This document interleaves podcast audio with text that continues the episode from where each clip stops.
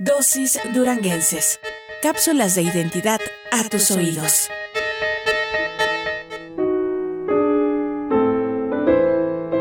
Los orígenes del cine en Durango. 1897-1910.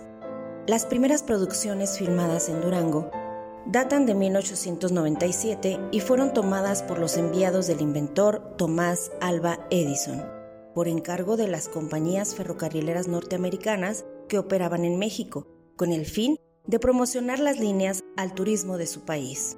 Fue así como James White, productor, y Fred Blechenden, cinematógrafo, recorrieron durante los meses de noviembre y diciembre de 1897 la vía del Ferrocarril Internacional Mexicano y después la del Central Mexicano.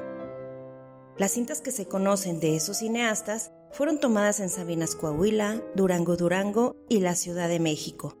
Por suerte, dichas películas se conservan en la Biblioteca del Congreso de Washington. Fuente de información, Luces Cámara Acción, El Cine en Durango. El nacimiento de una nueva cultura de Pedro Raigosa Reina.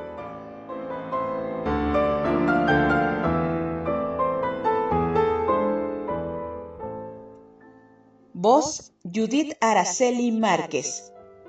Producción, guion y edición Mariester Díaz Zamora.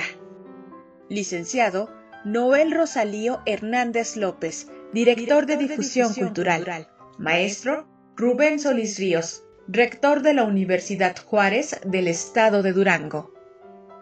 Difusión cultural. Contigo a la distancia.